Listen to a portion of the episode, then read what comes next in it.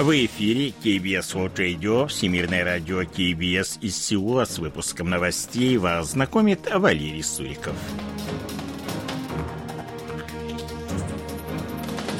Основные темы этого выпуска. Лидер южнокорейской оппозиции Ли Джемион подвергся нападению. Южнокорейское правительство будет заботиться о людях, заявляет президент Юн Со Гёль. Республика Корея приступила к обязанностям непостоянного члена Совбеза ООН.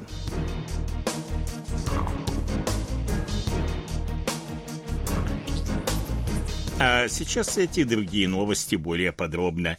Председатель оппозиционной демократической партии Тубурули Джемён получил ножевое ранение в шею от неизвестного мужчины во время посещения Пусана. Инцидент произошел 2 января в 10.27 утра, когда Ли Джемён осматривал строительную площадку нового аэропорта на острове Кадокто. Пострадавший, находившийся в сознании, был немедленно доставлен в больницу Пусанского госуниверситета, где ему была оказана неотложная помощь, а затем перевезен на вертолете в больницу Сеульского государственного университета. По сообщению врачей, рваная рана длиной до 1 сантиметра не представляет опасности для жизни, но есть вероятность кровотечения из поврежденной вены. Очевидцы рассказывают, что преступник в возрасте 60-70 лет подошел вплотную к политику под видом его сторонника и попросил автограф. Затем он нанес Лиджимюну ранение с помощью острого предмета длиной примерно 20-30 сантиметров. Нападавший задержан на месте и доставлен в полицию. Он не раскрывает свою личность и причины нападения. Демократическая партия Тубуро осудила нападение на своего лидера, назвав его террористическим актом и угрозой демократии. В новом году южнокорейское правительство будет работать над решением проблем жизнеобеспечения граждан страны, активно продвигая три основные реформы в сферах труда, пенсионного обеспечения и образования. Кроме того, будут приняты фундаментальные меры по решению проблемы низкой рождаемости. Об этом заявил 1 января президент Республики Корея Юн Цу Гёль в своем новогоднем обращении к населению страны, оценивая ушедшие 2000 2023 год глава государства отметил, что это был очень трудный год с высокими процентными ставками, высокой инфляцией, высокими ценами на нефть. Поскольку наша экономика замедлила, жизнь людей стала труднее, но благодаря упорному труду всего народа и деловых кругов страна смогла заложить основу для рывка вперед в разгар глобального кризиса, подчеркнул Юн Сугёль. В этом году в Республике Корея пройдут парламентские выборы. В этой связи агентство Korea Research по заказу KBS с 28 по 30 декабря прошлого года провело телефонный опрос тысячи взрослых жителей страны об их политических взглядах. Как казалось, уровень поддержки оппозиционной демократической партии Тубуро составил 36%, а правящей партии «Сила народа» 35%. Разница оказалась в пределах пределах допустимой погрешности. 36% э, населения положительно оценили работу Юн Согёля на посту президента, а 56% отрицательно. Среди наиболее важных э, проблем экономики были названы инфляция, высокая процентная ставка и рост долгов домохозяйств. Погрешность при обработке данных может составить плюс-минус 3,1% при уровне достоверности 95%.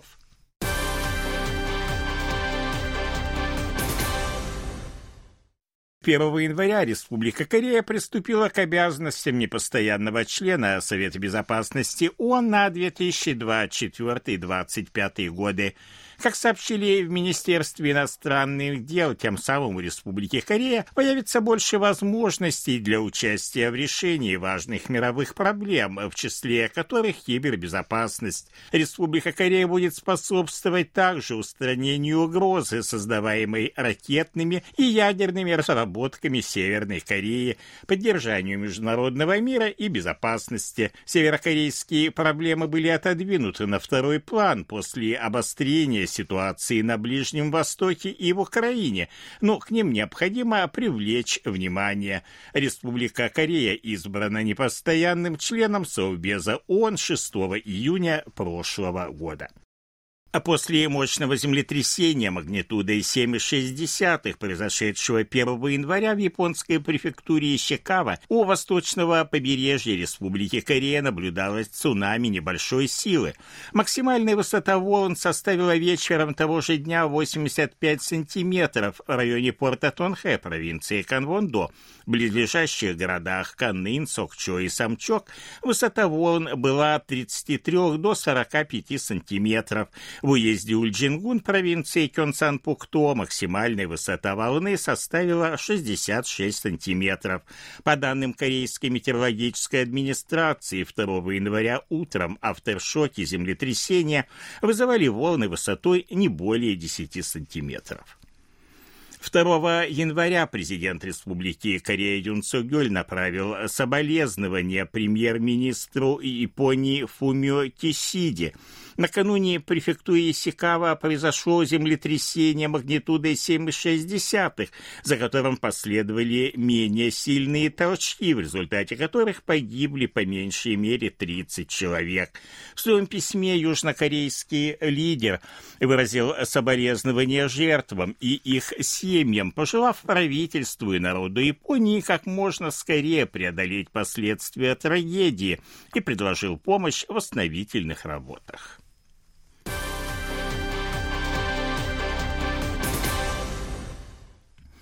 Если враг выберет военную конфронтацию, то армия должна нанести смертельный удар, чтобы полностью уничтожить его, мобилизовав все самые жесткие средства и возможности без малейшего колебания.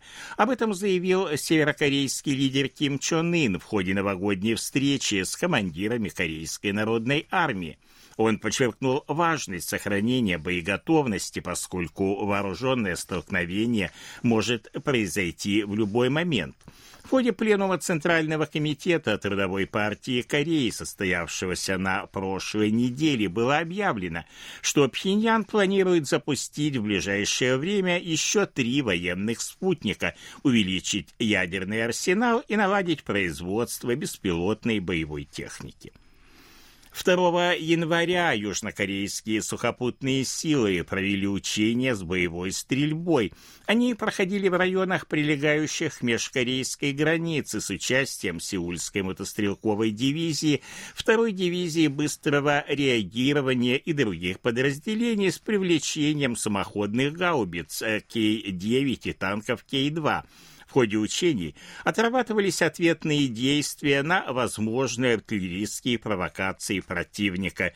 В частности, войска вели ответный огонь по источникам огня, командным пунктам противника и силам поддержки. Для оказания воздушной поддержки сухопутным войскам были задействованы ударные вертолеты «Апач». Как сообщили 1 января в Министерстве промышленности, торговли и энергетики в 2023 году, южнокорейский экспорт составил 632 миллиарда 600 миллионов долларов на 7,4% меньше, чем в предыдущем году. Эксперты объясняют сокращение экспорта ужесточением денежно-кредитной политики крупнейших экономик мира, задержкой восстановления китайской экономики и низким спросом на полупроводники.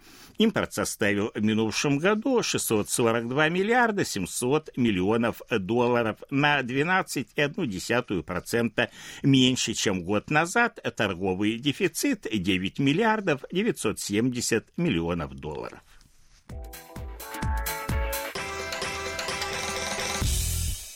О ситуации на бирже, валютных курсах и погоде. Главный индекс корейской биржи Коспи 2669,81 пункта, индекс биржи высокотехнологичных компаний Косдак 878,93 пункта, 1300 вон за американский доллар, 1435 вон за евро. В Сеуле облачно, ночью до плюс 1, днем до плюс 5. Это были новости из Сеула.